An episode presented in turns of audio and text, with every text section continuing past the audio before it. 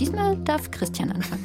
Das war mir klar. Ich denke, wir haben so ein bisschen den Vorteil, jetzt in Anführungszeichen, dass es für mich auch eher so der emotionale Aspekt von dem Ganzen ist und nicht unbedingt nur das Körperliche. Das macht den Kontrast ist nicht ganz so groß. Aber es ist schon ein Unterschied, das merkt man auch.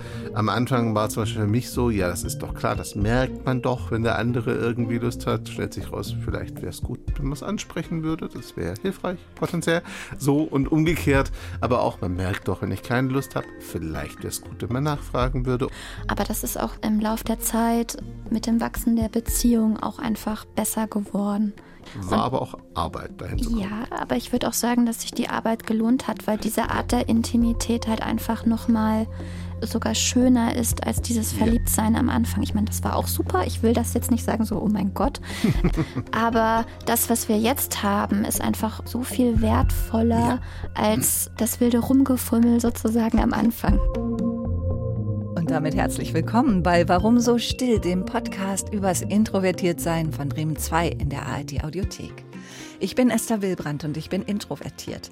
Und das sind auch meine Gäste in diesem Podcast. Alles leise Menschen in einer lauten Welt. Normalerweise. Aber in dieser Folge ist alles ein bisschen anders. Naja, nicht wirklich alles. Wir sprechen auch diesmal darüber, wie vielfältig und unterschiedlich das Leben als introvertierter Mensch aussehen kann und welchen Klischees wir immer noch viel zu oft begegnen. Aber diesmal sind wir Intros hier nicht unter uns. Die beiden, die ihr da eben kurz gehört habt, das sind Stefanie Müller und Christian Kowalski. Steffi ist introvertiert und Christian extravertiert. Und das Thema in dieser Folge, ihr habt es vielleicht erraten, ist Liebe, Freundschaft und Beziehungen. Ich habe mal ein lustig gemeintes Meme auf Instagram gesehen.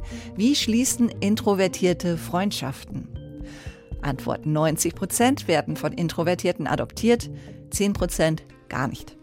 Wie in jedem Klischee steckt da vielleicht ein kleines bisschen Wahrheit drin, wenn ich so an meine eigenen Partner und Freundinnen denke. Aber wie auch immer man zueinander findet, im großen Meer der vielen Fische, gleich und gleich gesellt sich bestimmt genauso gern, wie Gegensätze sich anziehen. So wie bei Steffi und Christian. Die beiden sind nämlich glücklich verheiratet. Steffi arbeitet als PR-Beraterin und Content-Managerin für Unternehmen. Außerdem betreibt sie den Blog Kaffeekater Mann, auf dem sie sich mit dem Thema Introversion beschäftigt. Christian entwickelt beruflich digitale Strategien für soziale Einrichtungen und NGOs. Und wie die beiden es schaffen, ihre gegensätzlichen Persönlichkeiten im Alltag zu handeln, auch über das wilde Anfangsgefummel hinaus, von dem Steffi eben berichtet hat, darüber habe ich mit Ihnen gesprochen. Viel Spaß beim Zuhören. Christian, Steffi, schön, dass ihr da seid. Hallo. Hallo. Hallo. Seid ihr tatsächlich so die wandelnden Klischees? Also Christian, bist du derjenige, der so die Kontaktaufnahme übernimmt und den Smalltalk und Steffi steht gerne so ein bisschen im Schatten daneben? Im Schatten nicht immer, aber sie sagt schon gerne mal, red du heute mal für uns. Das kommt schon vor, ja. Dem kann ich nur zustimmen. es ist tatsächlich so. Steffi, wann hast du gemerkt, dass du introvertiert bist? Oder sagen wir anders, wann war dir klar, dass, dass du introvertiert bist? Als ich tatsächlich vor ein paar ähm, Jahren ähm, mit Arbeit mal pausiert habe und auch mal tatsächlich Zeit hatte, ähm, darüber nachzudenken, wo stehe ich im Leben, was habe ich erlebt, was möchte ich in Zukunft erleben, durch ähm, Gespräche mit anderen Menschen und ähm, dem ein oder anderen Buch oder TED Talk, da gibt es ja auch eine sehr bekannte Introvertierte, habe ich mich dann einfach mit dem Thema beschäftigt und dann einfach selber gemerkt, so, hm, könnte ich auch sein. Und hast du das schon also früher gemerkt, dass du eher ein stiller Mensch bist, dass du ganz viel Ruhe brauchst, auch schon so als Kind, als Jugendliche? Bewusst nicht, unterbewusst ja, weil ich als Jugendliche immer eher die war, die im stillen Kämmerlein saß und ihre Harry Potter Bücher von vorne nach hinten gelesen hat und wenig Lust hatte, so draußen zu sein und da sehr viel mit Leuten zu machen. Aber das war nichts, wo ich dann gedacht habe, okay, mit mir stimmt was nicht oder ich muss jetzt irgendwie anders sein. Ich habe es dann halt einfach gemacht und dann war auch wieder gut. Also da war es mir früher überhaupt nicht bewusst, nein. Also du, du sagst, du kannst das so richtig als einen Teil von dir akzeptieren und du haderst auch nicht damit oder so. Ich würde sogar sagen, dass ich diesen Teil ähm, liebe. Also ich habe ihn für mich sozusagen entdeckt und lieben gelernt. Klar hat man damit in der heutigen Gesellschaft, die ja immer noch recht extrovertiert ist, wenn auch etwas reflektierter mittlerweile, natürlich auch immer mal wieder seine nicht so schönen Erlebnisse hat, aber ich würde dennoch sagen, dass das nach wie vor einer meiner Stärken ist. Ich mhm. liebe es, introvertiert zu sein. Voll schön. Voll das schöne Statement. Christian, du bist der Mann bei Kaffeekater Mann. Nicht an dritter Stelle, sondern nur als alphabetisch geordnet. Das haben wir vorhin geklärt. Für uns Intros ist gerade sowas wie Menschen kennenlernen, auf andere zugehen, vor allem auch flirten ziemlich schwer. Also für die meisten von uns Intros, glaube ich. Wie geht dir das? Fällt dir das leicht? Sagen wir mal so rum. Ich sage immer, ich habe so ein kleines Rampensau-Gehen schon mitbekommen. Das kann ich nicht ganz abstreiten. Also von daher, ich habe schon Spaß an Menschen. Einfach auch, weil ich immer sehr neugierig bin. Ne, was daraus werden kann und wer das ist und was man da so voneinander lernen kann. Meint ihr, dass es mit Online-Dating für Introvertierte vielleicht einfacher ist, jemanden kennenzulernen, weil man sich dann sozusagen das spart, in die Bar zu gehen und in den Club und da Leute anzusprechen? Ich finde es tatsächlich schwieriger, weil mir dann das menschliche Gegenüber fehlt. Also ich habe Christian ja auch erst im Digitalen sozusagen kennengelernt, aber ihn erst richtig kennengelernt hatte, hatte ich ihn, ähm, als er wirklich präsent war. Also ich glaube, ähm, wir Introvertierten können besser Menschen einschätzen, wenn sie wirklich präsent anwesend sind. Ähm, mit Online-Dating habe ich auch mal früher so ein bisschen Sachen ausprobiert und so weiter, aber das ging dann halt nie übers Digitale hinaus, weil ich die Person einfach präsenztechnisch, so wie ist sie mit ihren Emotionen, wenn sie mir wirklich gegenübersteht, einfach nicht einschätzen kann. Mhm. Ich glaube auch, dass ja, wir brauchen irgendwie die Vibrations oder wie soll genau. man es nennen? Schön. Die Energie, die rüberkommt. Ja, ja, das verstehe ich auch, genau. Christian, du hast gerade gesagt, du bist einfach neugierig, du gehst auf, mhm. auf Menschen gerne zu und du möchtest gerne gucken, wer ist das und was kommt dabei so raus vielleicht. Bist du damit auch schon mal auf die Nase gefallen? Gibt es irgendeine peinliche Geschichte oder eine verpasste Gelegenheit oder irgendwie sowas? Mehr als einmal. Natürlich habe ich auch schon Menschen angesprochen, die dann irgendwie für mich super langweilig waren oder die überhaupt nicht gepasst haben, wo man sich dann fast gestritten hat, wo man sich kaum kannte und man denkt so, okay, völlig andere Position, funktioniert so gar nicht. Aber mein Gott, gehört halt dazu und also klar ist es eine Weile anstrengend, aber nichts, was irgendwie jetzt extrem erschüttert oder so. Wenn man es eher ein, zwei Mal hinter sich hat, dann weiß man halt, ja, ist Teil des Spiels. Hm. Steffi nickt. Ja. Und wie hat das mit euch beiden angefangen? Wie habt ihr euch kennengelernt? Ähm, Steffi, du hast es schon angedeutet, erstmal online. Genau, Christian hat ja mal für Karrierebibel geschrieben. Das ist so eine Webseite, die sich um das Thema Karriere beschäftigt. Und da habe ich sehr viele Beiträge während meines Studiums gelesen. Das heißt, man kennt den Namen dann halt. Dann bin ich auf Twitter über ihn gestolpert und dann, ich weiß gar nicht, wie das zustande kam, ähm, gab es mal ein Meeting von mehreren Digitalen dann in Köln. Und ähm, das war so der erste Moment, wo wir uns dann gegenüberstanden. Dann dachte ich so, ach ja, das ist ja eigentlich ein netter. Habt ihr das da schon gemerkt, dass ihr so ganz unterschiedlich seid vom Typ, gleich beim ersten Kennenlernen oder kam das erst später? Bei der Rückfahrt, glaube ich, haben wir es gemerkt. Also wir mussten ja von Köln zurück, ich nach Stuttgart damals, sie damals noch nach München. Und auf der Rückfahrt habe ich, wie es meine Art ist, sie mehr oder weniger zugetextet, würde ich mal sagen. Also ich habe geredet, geredet, geredet, geredet. Und sie hat zugehört und zugehört und zugehört und zugehört. Und das war dann schon relativ offensichtlich, dass er zumindest was den Redeanteil betrifft, sehr unterschiedlich oder gegensätzlich sind. Das war sehr eindeutig, ja. War das irritierend für einen von euch? Ich fand das total schön, weil er kann stundenlang erzählen und ich kann ihm stundenlang zuhören. Also ich fand das wunderbar. Für mich war es einfach normal. Ich rede gerne und viel, wenn mich niemand unterbricht, dann wird das schon passen. und wie ist es dann weitergegangen? Also war euch schnell klar, dass das was Ernstes wird oder habt ihr ein bisschen gebraucht? eine ganze Weile gebraucht, würde ich sogar sagen. Also da war eine Weile wirklich Ruhe weitgehend, bis auf ein paar Online-Kontakte. Dann gab es eine ehemalige Bekannte, die hat uns darauf hingewiesen, dass da mehr sein könnte. Wir haben es aber auch selber dann schon gemerkt zu dem Zeitpunkt, da digital spannenderweise. Mhm. Also Messenger und Co. war dann so das Medium. Mhm. Ähm, haben uns ab und zu mal getroffen. Noch nicht wirklich Date, würde ich es nennen. Aber dann gab es irgendwann doch ein Date und das war dann auch das letzte Date, das wir gebraucht haben in dem Sinne. Aber dann hat es dann auch direkt gefunkt, tatsächlich. Ich mm, erzähle mal von mir so ein bisschen. Ich halte es total gut mit mir selber aus. Also für viele Intros, glaube ich, ist Alleinsein überhaupt nicht gleichbedeutend mit Einsamsein. Und trotzdem ist es ja schön, auch einen Partner oder eine Partnerin an der Seite zu haben. Aber Zusammenleben ist dann schon wieder eine große Sache. Das kann uns Intros schnell mal zu viel werden. Ihr wohnt ja auch zusammen. Ich frage mich, Steffi, wie schaffst du das, dir da die Freiräume zu nehmen, die du brauchst? indem ich das einfach adressiere, also dass ich dem Christian dann einfach schon mal sage, okay, jetzt brauche ich einfach mal zwei Stunden oder ein paar Stunden für mich. Ich darf und kann mich dann auch abkapseln. Das nimmt Christian dann auch mit, mittlerweile so wahr, nach dem Motto, okay, sie muss ihre Batterien aufladen. Manchmal ist es dann aber auch tatsächlich so, dass ich dann auch bewusst Zeit mit Christian nehmen möchte mich mit den beiden Katern und ihnen im Sommer dann auch auf den Balkon setze mit dem Kaffee, daher auch ah, der Blockname. Und ähm, das, das sind bei mir immer Abstufungen nach dem Motto, wie sehr ich mich dann sozusagen zurückziehen muss. Hm. So. Das heißt, du kannst ihre Signale schon lesen und deuten. Immer besser, würde ich sagen. Am Anfang war das sehr anstrengend, weil am Anfang war das sehr irritierend, wenn die Partnerin so komplett die Ruhe braucht. Das hat eine Weile gebraucht, bis ich es verstanden habe, warum das so ist. Aber inzwischen kommt es auch mal vor, dass ich sage, Schatz, möchtest du dir nicht irgendwie Zeit nehmen, vielleicht mal wieder? Also dann schon merke, so bevor sie selber drauf kommt, es wäre vielleicht jetzt kein Fehler, dir mal wieder Zeit zu nehmen. Aber das ist was, das sich einfach entwickelt im Laufe der Zeit, ne, wenn man sich lesen lernt. Mhm. Woran merkst du das? Also wenn, wenn du sagst, du merkst es manchmal noch vor Steffi. Mhm.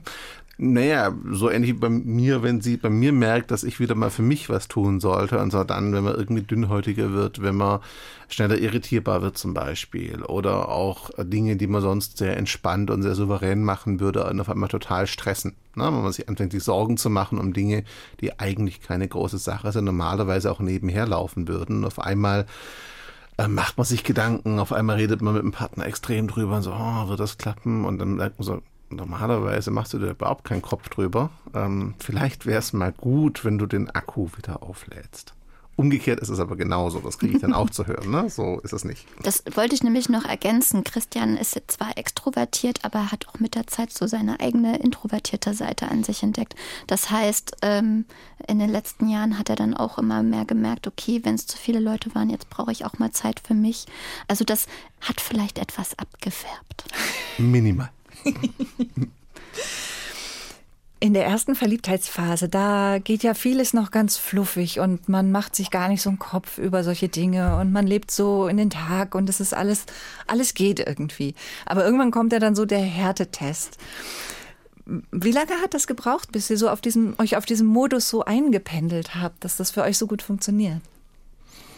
Ich weiß es nicht, wie lange tatsächlich. Ich würde es aber festmachen unserem Umzug nach NRW, also nach Hattingen tatsächlich ehrlicherweise. Das war halt so der Punkt, wo wir auch dann einen Anlass hatten, neue Routinen aufzubauen, ne? uns nochmal neu einzuspielen auch. Wobei ich sagen muss, so richtig eingespielt, das klingt jetzt seltsam wahrscheinlich, aber hat sich tatsächlich erst während der Pandemie die letzten zwei Jahre, weil wir da halt auf einmal sehr viel zu Hause waren beide. Na, davor waren wir beide viel unterwegs, das heißt, wir hatten zwar Zeit zusammen, ja, aber die war dann halt auch super wertvoll, weil man hat sich ja nie so oft dann zusammen gleichzeitig in der Wohnung gesehen. Auf einmal, ich überspitze es mal, hockte man den ganzen Tag aufeinander, wochenlang, ohne unterwegs zu sein, was es vorher so nicht gab eigentlich als Phase. Also wir hatten erst so ein bisschen Bedenken, ne, geben wir uns an die Gurgel in der Zeit jetzt so, aber stellte sich raus, nee, es hat sich eher dazu äh, geführt oder mal die Chance für uns wirklich Routinen zu bauen und auch zu gucken, wer hat wo seine Freiräume, also wer zieht sich wo zurück, wie gestalten wir das so. Und das war, glaube ich, für uns eine ganz gute Gelegenheit, ein guter Anlass, sich damit zu beschäftigen nochmal. Kann ich nur so bestätigen. Also wir hatten da 2020 und 2021 das erste Mal so richtig Zeit, darüber auch gemeinsam nachzudenken. Ähm, dann hatten wir die Kater auch erst im zweiten Jahr. Und so haben wir auch dann mit unseren Haustieren gemeinsam dann sozusagen Routinen entwickelt nach dem Motto, wann stehen wir auf, wann wollen wir gemeinsam Mittagspause machen, wann ist bei uns beiden Feierabend, wie möchten wir den Abend gestalten. Also diese ganzen Fragen, die sich normalerweise ja Paare dann ähm, schon weit vorher irgendwie dann sozusagen etablieren oder entwickeln für sich, ähm, hat tatsächlich dann, wie Christian schon gesagt hat, erst dann irgendwie 2020 dann halt erst richtig so ergeben. Vor jeder Podcast-Folge spreche ich mit der Bremer Psychologin Veronika Barmann Und diesmal habe ich Sie gefragt, was aus Ihrer Sicht so die Besonderheiten sind einer Beziehung zwischen einem introvertierten und einem extrovertierten Menschen. Hören wir doch mal, was sie gesagt hat. Wenn ein introvertierter Mensch mit einem extrovertierten zusammen ist, dann können die sich sehr, sehr gut ergänzen weil der eine vielleicht ja mehr Tatkraft, mehr Lebendigkeit hat, mehr die Initiative ergreift und der andere eben eher so den Ruhepol darstellen kann, der aber auch eine Empfindungstiefe mit reinbringt in die Beziehung. Und das kann eben sehr ähm, bereichernd für beide Seiten sein. Aber man hat es natürlich äh, schwerer, gegenseitig Verständnis aufzubringen für die Bedürfnisse, weil man es eben nicht nachfühlen kann. Und wenn mein introvertierter Partner, Partnerin bei der Vorstellung, wir gehen jetzt auf eine Party und danach noch auf zwei andere, zusammenbricht und sich in Embryonalhaltung begibt, ne, dann kann ich das als extrovertierter Mensch nicht unbedingt gut nachvollziehen, weil ich denke, Mensch, das ist doch super, das wird richtig, richtig lustig. Aber ich muss mich dann eben bemühen, darauf einzugehen. Und ich muss als introvertierter Mensch eben auch erklären, das ermüdet mich. Ich finde das sehr anstrengend. Wir können gerne auf eine gehen oder auf eine halbe. Und ich brauche danach einfach Ruhe. Und ich hätte gerne auch am nächsten Tag dann nicht so viel los, wenn es geht. Das ist eben sozusagen die Herausforderung. Ich muss sehr, sehr gut kommunizieren. Da muss ich auch mit unterschiedlichen Temperamenten darauf achten. Der Introvertierte wird wahrscheinlich nicht voranschreiten und sofort sagen, hey, du überschreibst hier ein Bedürfnis von mir, sondern da müsste der äh, eher extrovertiert angelegte Mensch auch wirklich öfter nachfragen und eine ruhige Gesprächsatmosphäre dafür schaffen, ne? nicht zwischen Tür und Angel fragen, ist dann cool, wenn wir jetzt noch auf die dritte Party gehen, so, ne? Da wird der andere Part sicherlich eher mitlaufen, sich mitreißen lassen und einfach hinterher wahnsinnig erschöpft sein. Deswegen die Kommunikation ist sehr, sehr wichtig und dafür müssen angemessene Bedingungen für beide Seiten geschaffen werden. Und dann ja, kann das eigentlich eine sehr bereichernde Beziehung sein. Ihr habt zwischendurch so geschmunzelt. Kam euch das bekannt vor? Ja, Christian hat mit der Zeit einfach gelernt, öfter nachzufragen. Klar, funktioniert nicht immer, da gibt es dann auch immer mal wieder Reibereien oder ich muss mir einfach selber mal sagen, jetzt sag ihm das dann halt. Aber das ist ja auch das Schöne an Beziehungen. Umso länger man zusammen ist, umso besser kennt, lernt man sich kennen und seine kleinen Möglichkeiten. Und ähm, ich denke, mit jedem Jahr, dass wir ähm, länger zusammen sind, läuft das immer besser. Da würde ich zustimmen. Wo ich so ein bisschen am Schwanken war, war so zu Beginn dieser Punkt Ruhepol und äh, Aktionspunkt. Das hat sich ein bisschen verschoben gefühlt. Inzwischen wechseln wir uns da eher so ab. Also es ist eher phasenweise bei uns, glaube ich. Ja, am Anfang war das schon sehr stark klischeehaft, so ruhiger und aktiver. Also Steffi eher ruhiger, ich der aktivere. Inzwischen ist es wirklich abhängig davon, wo, um welches Thema geht. In welchem Lebensbereich ist das? Und auch in welcher Phase sind wir gerade vielleicht in anderen Lebensbereichen, also beruflich oder so. Und dann wechselt das so ein bisschen, dann merkt man, was sollte ich jetzt sein für meinen Partner, meine Partnerin, eher der Ruhepol, eher der motivierende Teil. Und das ist dann eher so eine Balance, die sich immer wieder mal so in Phasen verschiebt zwischen uns, hat sich aber auch erst eingespielt im Laufe der Zeit, logischerweise. Ja, ich finde das total schön, wie ihr miteinander umgeht und wie reflektiert ihr da auch äh, rangehen könnt. Also ich war zum Beispiel lange mit einem Mann zusammen, sehr lange, der bis zuletzt nicht verstanden hat, wie Intros ticken, so ganz generell. Da muss ich einfach auch bei Christian sagen, dass er eben nicht so ist wie andere Männer, sage ich jetzt mal, oder die ich bisher kennengelernt habe. Er ist einfach sehr verständnisvoll und ich weiß nicht, woher er sie hat, aber er hat auch wahnsinnig viel Geduld mit mir. Na, da kommt so ein bisschen der Sozialpädagoge halt schon durch. Das klingt jetzt blöd, aber es ist so. Also das ist auch ein bisschen Berufskrankheit. Einfach Menschen lesen und analysieren. Das wird man nicht so ganz los, wenn man es mal drin hat aus dem Job. Und das andere ist einfach auch, Geduld ist immer die Frage dessen, lohnt sich oder nicht. Ne? Und bei Steffi ist es halt so, das ist mir wert. Ne? Bei ja. anderen Dingen habe ich die Geduld jetzt halt nicht.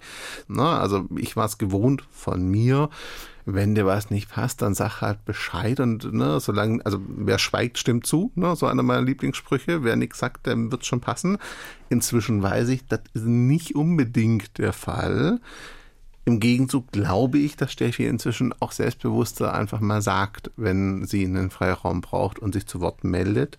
Aber das war natürlich vor allem die ersten, ich würde mal sagen, zwei Jahre, drei Jahre schon ziemlich Arbeit, das zu etablieren und auch nicht immer so, ich nenne es mal, ganz entspannt, vielleicht nur im Miteinander dann. Ja, danke für die harte Arbeit. Ditto. Ihr seid ja auch beide berufstätig und das finde ich ganz schwer abends, wenn man als introvertierter Mensch den ganzen Tag gearbeitet hat, mit anderen Menschen zu tun hatte, kommunizieren musste nonstop. Und dann komme ich nach Hause und der Partner freut sich, juhu, jetzt ist sie da, jetzt hat sie endlich Zeit für mich. Und ich sage so, boah, ich bin so kaputt, ich bin so ausgelaugt. Und man ist ja dann auch wirklich nicht mehr aufnahmefähig. Also es ist ja so, dass man dann zwar physisch anwesend sein kann, aber es geht halt einfach nichts mehr rein. Und das finde ich ganz schwer, da einen Modus zu finden miteinander. Ohne dass immer ein Partner irgendwie das Gefühl hat, aber jetzt hätte ich doch so gerne was. Da kann sich Christian auch gut drauf einstellen. Das ging auch mit dem Lauf der Zeit, dass wir halt eher ruhige Abende haben, wo wir uns dann halt einfach zusammen auf dem Sofa kuscheln, zusammen mit den Katern und dann ist erst halt mal für eine Stunde oder sowas erstmal komplett Ruhe. Das ist das eine, da kann er sich spontan gut drauf einstellen. Das andere ist, dass wir so, ich sag jetzt mal Dates mit Freunden oder Unternehmungen versuchen immer so ein bis zwei Wochen im Voraus zu planen, was mir natürlich hilft, ihm mittlerweile auch. Und ähm, dann kann ich mich einfacher darauf einstellen, dass es dann halt an einem Abend so ist, okay, du musst jetzt halt noch mal ein bisschen auf die Pauke hauen, ähm, weil jetzt Freunde irgendwie zu Besuch kommen und so weiter. Aber wenn mir das bewusst ist, dann kann ich mich darauf einstellen und dann ist das Ganze auch angenehm und auch dann machbar, auch energetisch. Nur, wie du schon vorher gesagt hast oder auch die Psychologin, an dem Tag danach oder die zwei Tage danach ist dann halt bei mir auch erstmal Schluss. Da muss ich mich dann halt auch erstmal zurückziehen und das ist dann halt einfach so. Mhm. Und du wartest dann geduldig. Ich warte dann teilweise geduldig. Auf der anderen Seite natürlich weiß ich es dann auch für mich zu schätzen, weil dann nutze ich die Zeit halt für mich und für Dinge, die jetzt vielleicht nicht unbedingt was sind, was wir beide zusammen machen oder gucken oder lesen wollen. Dazu kommt, zu dem, was Steffi gesagt hat, ist, wir haben natürlich auch einen Vorteil, dass wir relativ viel zu Hause arbeiten im Homeoffice zusammen. Das heißt, wir sehen uns den Tag über. Das ist das eine. Und das andere, wenn wir uns nicht sehen, dann kommunizieren wir, glaube ich, relativ viel einfach elektronisch über Messenger miteinander, auch im Laufe des Tages. Das heißt, es ist in der Regel nicht so, dass ich praktisch oder dass jemand von uns beiden nach Hause kommt und der andere ist mehr oder weniger komplett überrascht, wie der andere gerade drauf ist. Dann sagt man halt im Vorfeld, du, ich bin gerade komplett durch. Ähm, ne, Wäre nett, wenn wir nachher erstmal so ein bisschen ankommen und dann passt das schon. Oder man sagt, äh, du, ich bin richtig gut drauf, was machen wir denn heute Abend? Äh, ne? So noch Energie übrig und dann kommt zurück. Ähm, vielleicht wäre ruhig auch schön. So, aber ne, wir kommunizieren das halt relativ fortlaufend nimmt auf des Tages durch und deswegen kommt es auch relativ selten zu Überraschungen da irgendwie. Da das kann sich drauf einstellen. Ne? Ja, das ist ein super Tipp. Den nehme ich gleich mal mit. Es ist vielleicht wirklich ein Klischee oder vielleicht ist uns bewusster, weil extrovertiert, introvertiert. Aber ja, so wie ähm, in Tausenden von Ratgebern drinsteht, ähm, Kommunikation ist halt eben das A und O in einer Beziehung. Vor allen Dingen in einer extrovertierten, introvertierten. Oh ja, und wir haben ja vielleicht auch den kleinen Vorteil, wir arbeiten beide im Kommunikationsbereich auf irgendeine Art und Weise. Ne? Also wie wichtig Kommunikation ist, ist uns schon klar. Ich glaube, wir haben ein bisschen gebraucht zu verstehen, dass das auch für die Beziehung gilt. Das war dann Lernkurve. Ähm, aber das hilft natürlich, weil man dann schon auch sich sehr bewusst Gedanken drüber macht, wie machen wir das denn? Ne? Mhm. Wie sieht denn für euch das perfekte Wochenende aus? Ich darf anfangen, okay. Mhm. Ähm, ausschlafen, hoffen, dass die Kater auch länger schlafen als geplant. Die ste stehen meistens schon um 5.30 Uhr auf. Kaffee, ein paar Stunden gemütlich im Bett ähm, und dann irgendwie vormittags und nachmittags etwas draußen unternehmen, Zeit miteinander verbringen. Egal, was, ob das jetzt einkaufen ist oder irgendwie wild durch den Wald. etwas, was uns beiden einfach Spaß macht. Das ist so für mich der perfekte Tag. Ich weiß nicht, wie das bei Christian aussieht. Ich würde dem zustimmen. Ich ergänze noch zwei Punkte. Manchmal dann auch Freunde treffen. Mhm. Kommt ein bisschen drauf an, wie so die Stimmung ist und wie lange man es nicht gesehen hat. Und das andere ist Zeit am Wasser tatsächlich. Das ist so mein Ding. Wasser geht immer. Aber im Grunde ist es so tatsächlich, ähm, das perfekte Wochenende ist sehr ruhig, sehr entspannt. Was aber ehrlicherweise einfach auch daran liegt, dass unsere Wochen in der Regel ähm, aktiv genug sind. Ich nenne es mal so und voll genug. Dann ist es dann auch schön, wenn es am Wochenende ruhiger zugeht. Also du sagst dann nicht so, oh Mann, aber oder oder du gehst dann nicht alleine auf irgendwelche Partys und ziehst um die Häuser. Also Partylöwe war ich zum Glück eh nie, das war nie das Thema. Was ich manchmal dann schon mache, ist zu gucken, weiß ich nicht, ich gehe noch mal länger selber allein raus in den Wald oder so oder keine Ahnung, setze mich noch mal hin und schreibe eine Runde, wenn es kreativ sein soll oder so, das schon. Na, wenn die Wochen mal sehr sehr ruhig sind, dann kann es schon sein, dass ich Stöche auch auf die Nerven gehe mit, können wir nicht am Wochenende mal was machen und wegfahren, das ist so. Dann merke ich, dass langsam der Drang kommt. Wenn die Woche halt ruhig ist und die Abwechslung fehlt, dann ist das schon da. Mhm. Ist aber halt eher selten. Ne? Ich habe das ganz oft gehabt früher, dass ich mich verabredet habe im Voraus für irgendeine Party oder so und habe mich total drauf gefreut. Und an dem Abend habe ich mich dann fertig gemacht und angezogen und Haare gemacht und alles. Und ich merkte so richtig, wie mein Energielevel runterging. Und ich dachte, oh Gott, jetzt muss ich da auch noch hin. Und es gab regelmäßig Streit bei uns. Ah, erst verabredest du dich und dann willst du wieder nicht. Und dann bin ich natürlich hingegangen und es war auch alles ganz schön. Aber das finde ich ganz komisch, dieses Pendeln zwischen ich möchte gern und dann möchte ich aber doch nicht. Ja, das ist mit, den, äh, mit dem eigenen Batterien immer so eine Schwierigkeit. Oder wie haushalte ich mit meinen Energien? Meistens kann man sehr gut abschätzen, wenn die Woche anstrengend war. Versucht man sich dann auch unter der Woche so ein bisschen zurückzuziehen, mal eine Stunde für sich zu haben, um so ein bisschen Energie zu sparen. Ähm, aber ich habe es auch ab und zu, dass aufgrund irgendeiner Ergebung, eines Gesprächs oder wenn viel in der Arbeit los war, ich dann plötzlich auch überraschend feststelle, oh mein Gott, jetzt war das doch nervlich anstrengender als gedacht.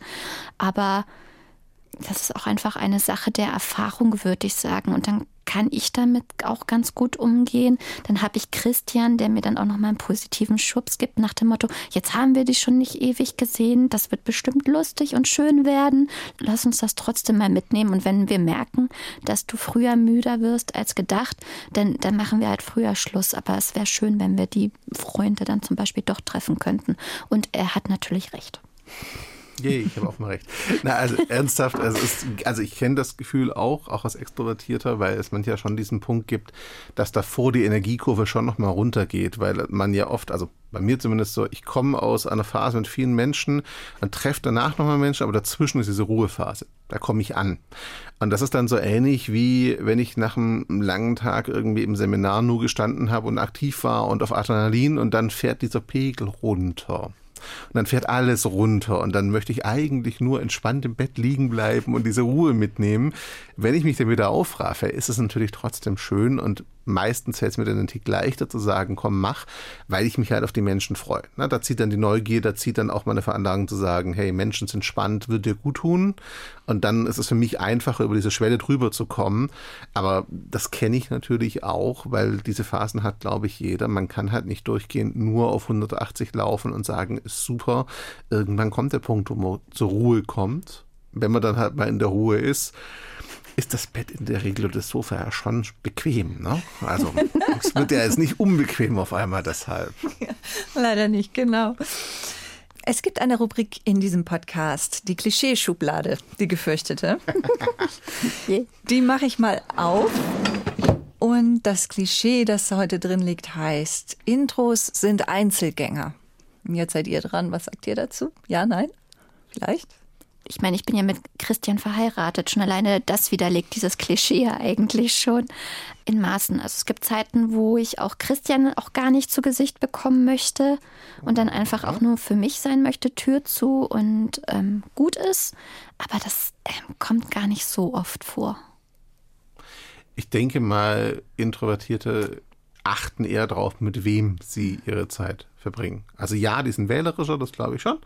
Ich glaube nicht, dass sie nur allein sein wollen, aber ich glaube, dass sie längere Zeiten allein sich wohler fühlen als Extrovertierte. So mhm. vielleicht.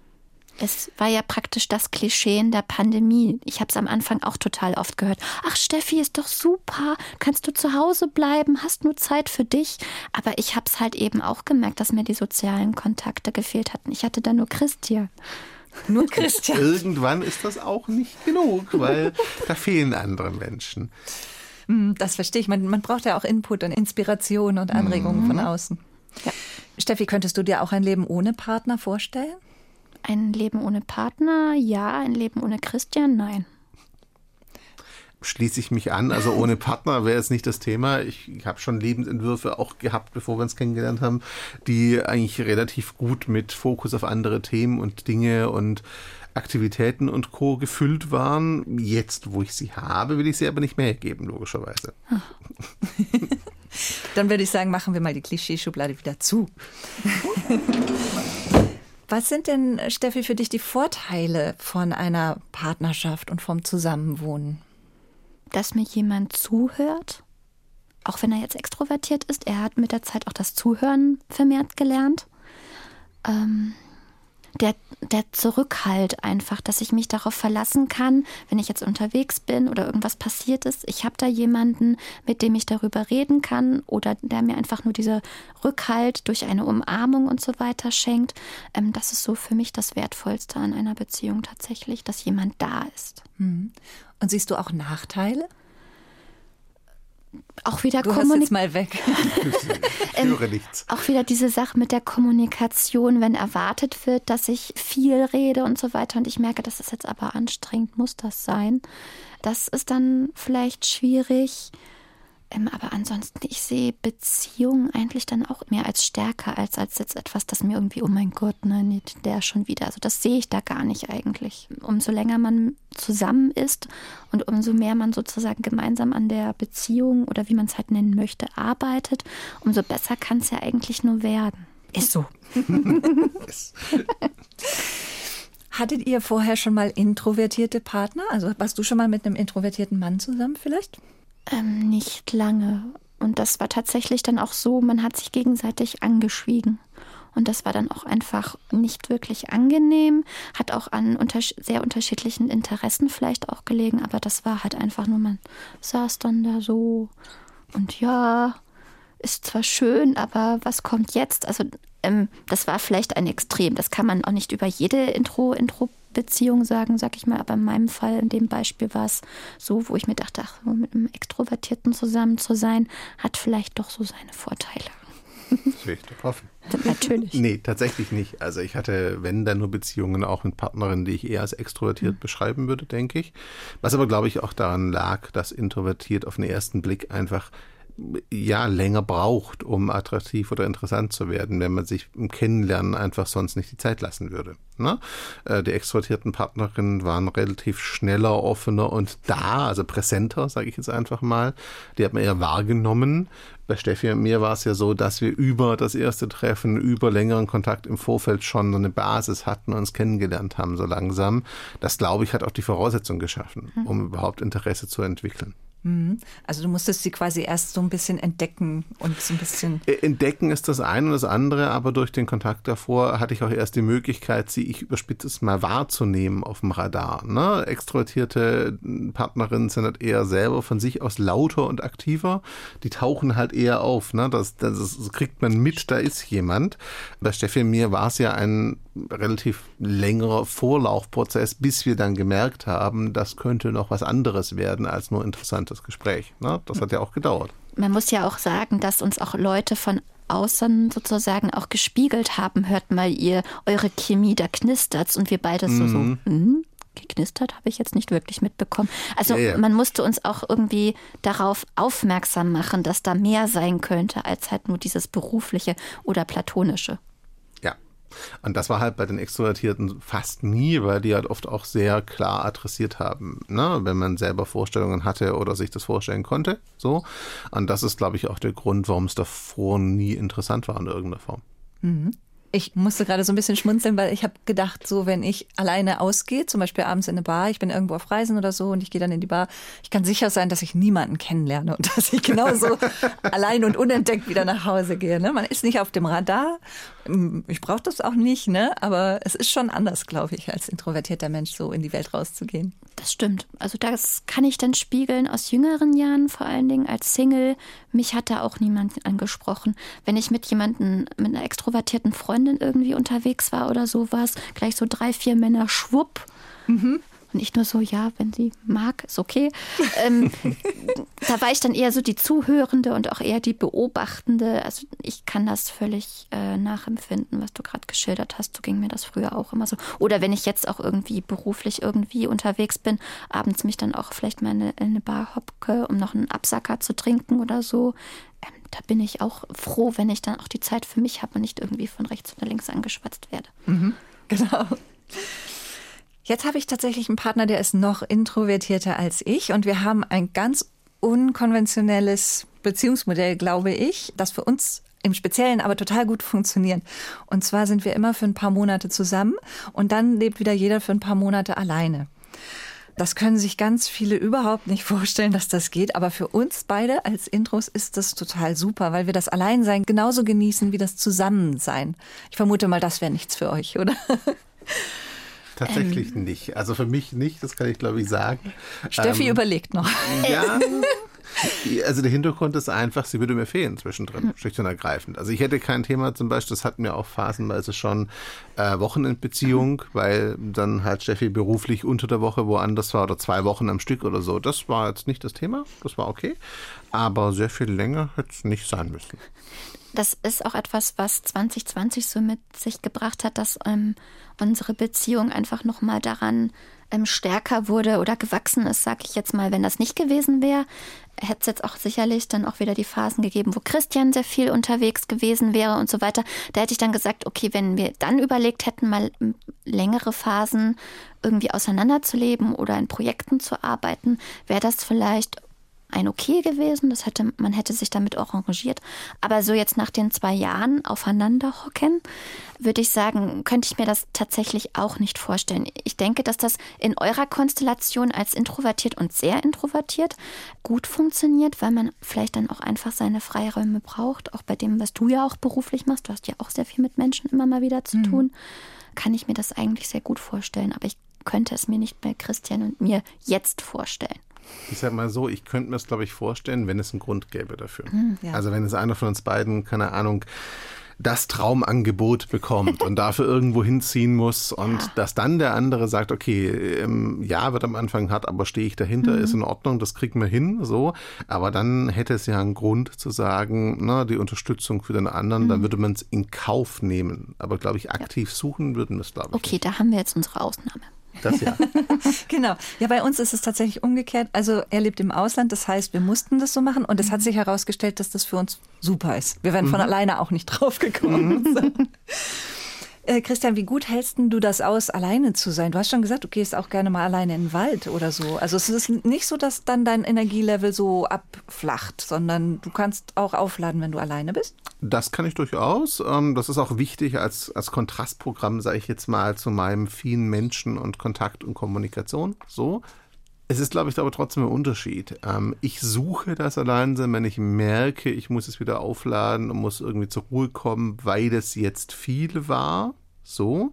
Wenn ich aber Phasen habe, wo ich nichts mit so vielen Menschen zu tun habe, dann brauche ich auch die Alleinzeit nicht. Mhm. Okay. Jetzt kommen wir mal zum Eingemachten. Oh. ich habe die Psychologin Veronika Barmer nämlich auch gefragt, ob Intros beim Sex grundsätzlich andere Bedürfnisse haben als Extros. Und auch da können wir noch mal eben reinhören. Also die Studienlage sagt, dass introvertierte Menschen generell einfach weniger Sex haben.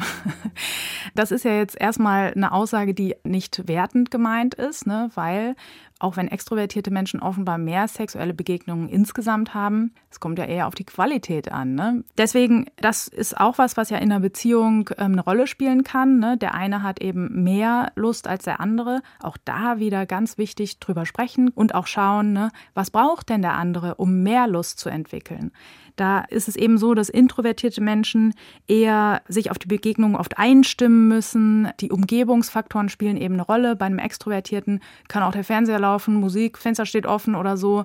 Das ist bei introvertierten Menschen oft anders. Die brauchen eher einen Raum, wo auch sie sich komplett auf ihre Sinne konzentrieren können, weil die eben eher profitieren von dem Eintauchen in Berührungen, auch gerne die Augen dabei geschlossen haben, um eben sehr intensiv das zu genießen. Und zwar einfach diese Berührung und Zweisamkeit, eher so eine Art Verschmelzen sozusagen, steht im Vordergrund. Und bei extrovertierten Menschen ist es häufig so, dass es eher um so eine intensive Begegnung geht, um gemeinsames Experimentieren, Neues ausprobieren, eine Erlebnissteigerung auch gerne an anderen Orten oder so. Und da muss man eben auch, wenn man jetzt da gegensätzliche Bedürfnisse hat, Kompromisse finden einfach. Also es kann für eine introvertierte Person sehr bereichernd sein, ne, da eine Offenheit zu entwickeln, weil der andere einfach sehr viel Anregungen mit reinbringt. Umgekehrt kann es aber auch für eine extrovertierte Person sehr gut sein, neue Erfahrungen zu machen, dass man vielleicht viel intensiver fühlt, wenn man zur Ruhe gekommen ist vorher, wenn man sich Zeit nimmt. Das ist ja auch was, was ein neues Erlebnis sein kann. Könnt ihr da was mit anfangen? Also merkt ihr da auch Unterschiede? Ähm, diesmal darf Christian anfangen. das war mir klar. ähm, also ich denke, wir können mit einigen davon was anfangen. Also die Beschreibung war schon nicht ganz falsch. Ähm, ich denke, wir haben so ein bisschen den Vorteil jetzt in Anführungszeichen, dass es für mich auch eher so der emotionale Aspekt von dem Ganzen ist und nicht unbedingt nur das Körperliche. Das macht den Kontrast ist nicht ganz so groß, wie es da klang vielleicht. Mhm. Ne? Ähm, aber es ist schon ein Unterschied, das merkt man auch. Also dieses Einstimmen, Umgebung, kopffrei, nicht so viel mhm. Gedanken, das, das merkt man schon, das ist ein Unterschied zwischen uns beiden.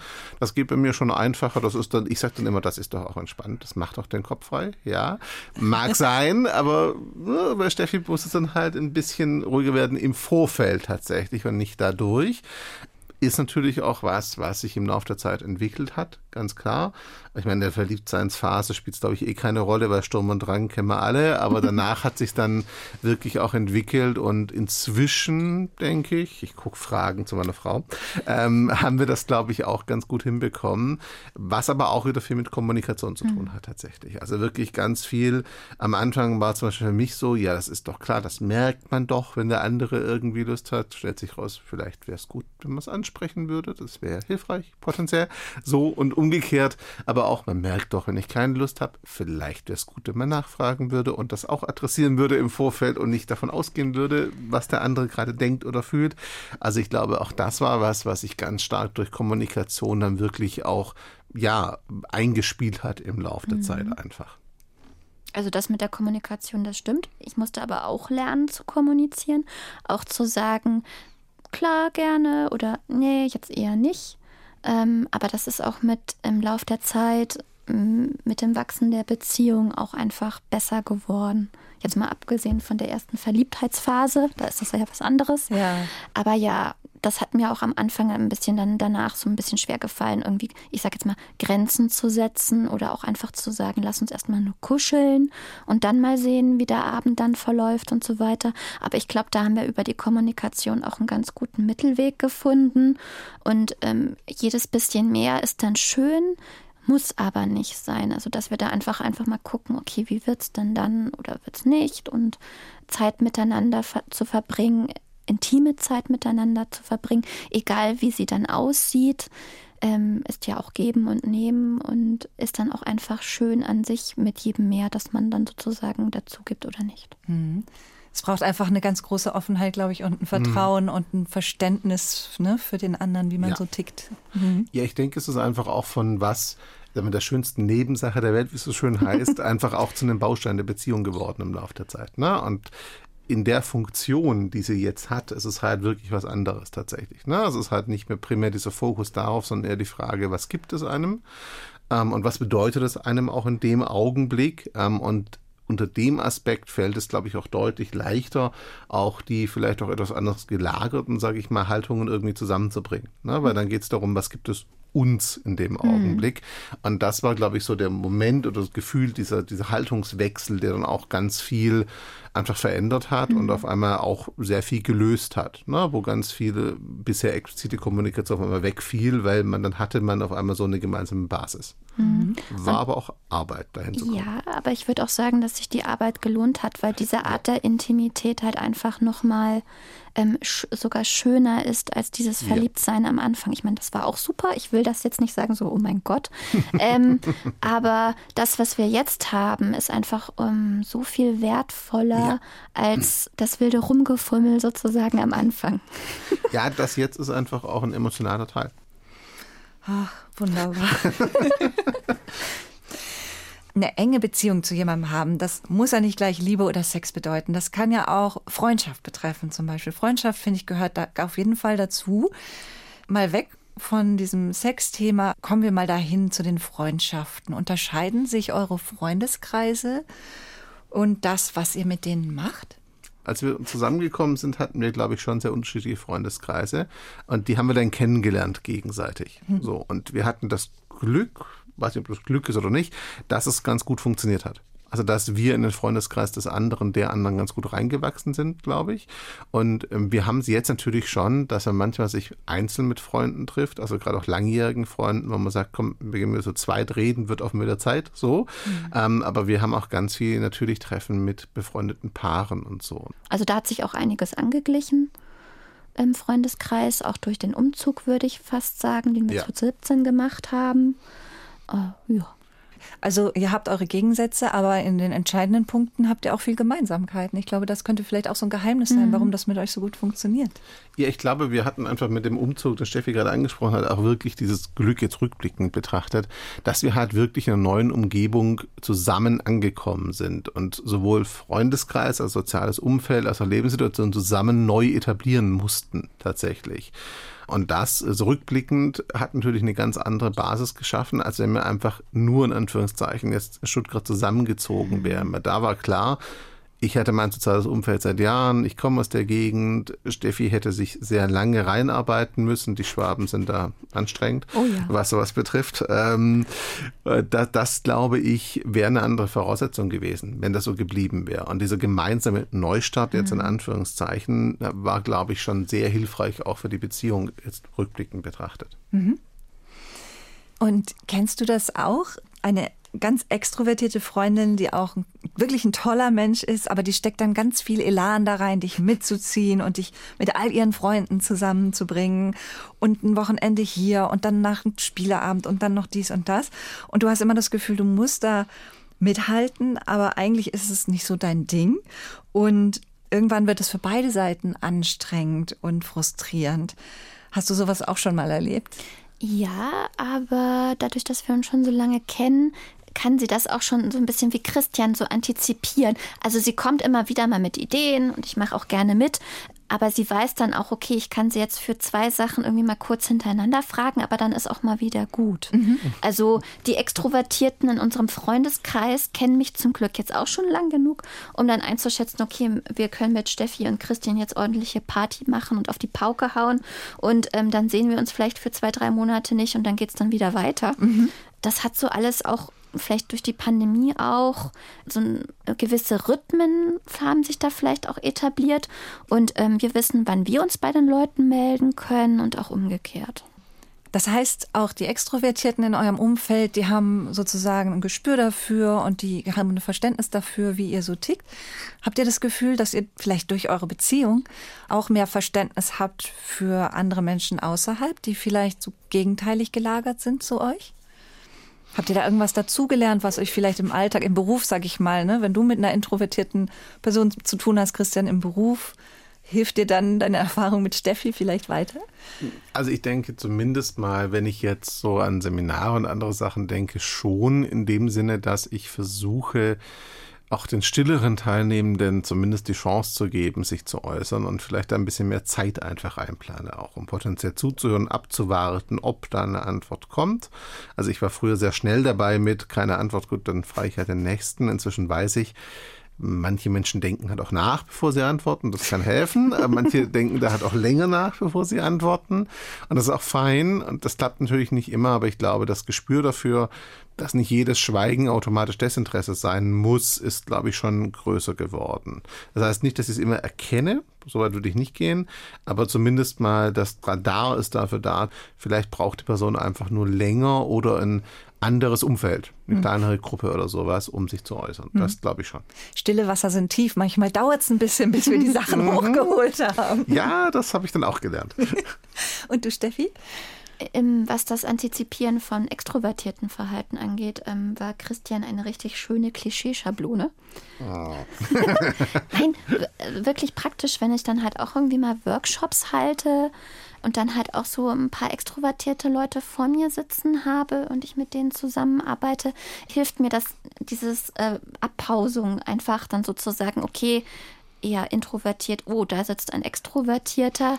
Ähm, das hilft mir, meine Energie auch über den Tag dann oder über mehrere Tage dann auch besser einzuteilen, weil ich dann einfach weiß, der möchte vielleicht mehr reden, weil er aufgrund seiner Erfahrung auch einfach mehr aus dem Nähkästchen plaudern kann und so weiter. Klar merke ich das dann auch, wenn ich auch mehr introvertierte Leute habe und ich kann dann auch gefühlt darauf besser eingehen, weil ich mich ja jetzt dann auch dann in den letzten Jahren damit besser ähm, beschäftigt habe. Also ich denke, das ist auch eine, eine Hilfe. Ich sage aber auch, dass die Selbstreflexion auch schon sehr geholfen hat. Also ich mache es jetzt nicht nur an unserer Beziehung fest. Steffi und Christian, ihr als Intro- und Extro-Paar, habt ihr vielleicht einen Survival-Hack für Introvertierte oder für Partnerschaften zwischen Intros und Extros, den ihr gerne in die Welt rausschicken möchtet? Es klingt super banal, aber tatsächlich, das haben wir am Anfang rückblickend sehr oft unbewusst getan, dann haben wir es irgendwann strukturiert und das war auch super sinnvoll, sehr bewusst Zeit für Kommunikation einzuplanen am Anfang. Wir haben lange Zeit äh, eine Wochenplanung gemacht, immer einmal die Woche uns bewusst zusammengesetzt und gesagt, wie wird die Woche, dass er immer auch die Gelegenheit, um zu kommunizieren. Ne? Also was genau ist gerade Thema, was nicht. Inzwischen machen wir es nicht mehr so regelmäßig ist aber auch nicht mehr so nötig. Wenn es super stressig wird, machen wir es wieder. Mhm. Also wir kommen dann zurück zu diesem Instrument. Ähm, rückblickend würde ich sagen, das war definitiv etwas, was super wichtig war, auch um die Kommunikation generell zu stärken. Also ganz bewusst eine Zeit für Kommunikation zu setzen. Und ja, das erste Mal sitzt man vielleicht da und fragt sich, was soll ich reden? Deswegen war der Aufhänger Wochenplanung halt so gut für uns. Wir hatten ein Thema aus dem sich was entwickeln konnte. Das wäre wahrscheinlich aus meiner Sicht so der Tipp, der extrem viel bringen kann. Das ist ein Klischee, das für alle Paare gilt, glaube ich, aber auch sowohl für Extro, Intro und wie die ganzen anderen wilden Kombinationen heißen, kommunizieren ist halt einfach wichtig. Und als introvertierte Person in einer Beziehung, wenn man den richtigen Partner hat natürlich und der einem auch den Freiraum und die Möglichkeiten lässt, dann fällt einem das als Introvertierte auch immer leichter. Aber ja, Kommunikation ohne geht es leider nicht. Steffi und Christian, vielen, vielen Dank. Ihr wart ganz tolle Gäste. Ich wünsche euch alles, alles Gute für eure weitere Zeit zusammen. Schön, dass ihr bei mir wart. Dankeschön. Danke. Wie wunderbar, wenn sich Gegensätze so schön ergänzen wie bei Stefanie Kowalski und Christian Müller. Das Intro-Extro-Paar hat erzählt, wie sie das hinkriegen, dass die Beziehung für beide harmonisch funktioniert. Das war die Folge über Liebe und Freundschaften von Warum so still, dem Bremen 2 Podcast übers Introvertiertsein. Nächstes Mal treffe ich diese großartige Frau hier.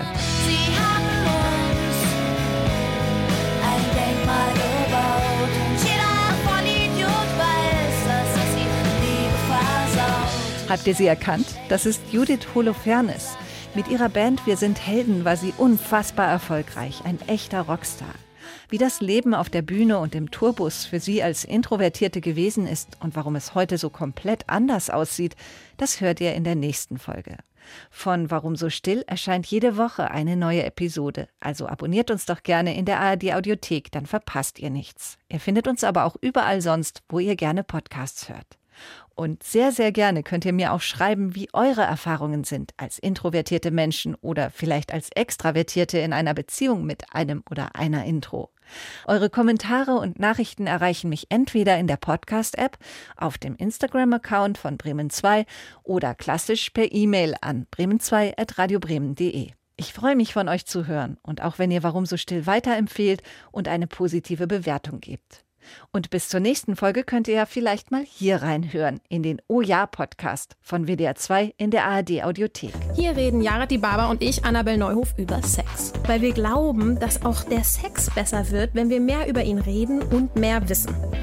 Ich kann das jedem nur empfehlen. Ich dachte ja, dass ich mit meinen 51 Jahren, einigen Jahren Ehe und zwei großen Kindern schon eine Menge weiß. Aber nix da.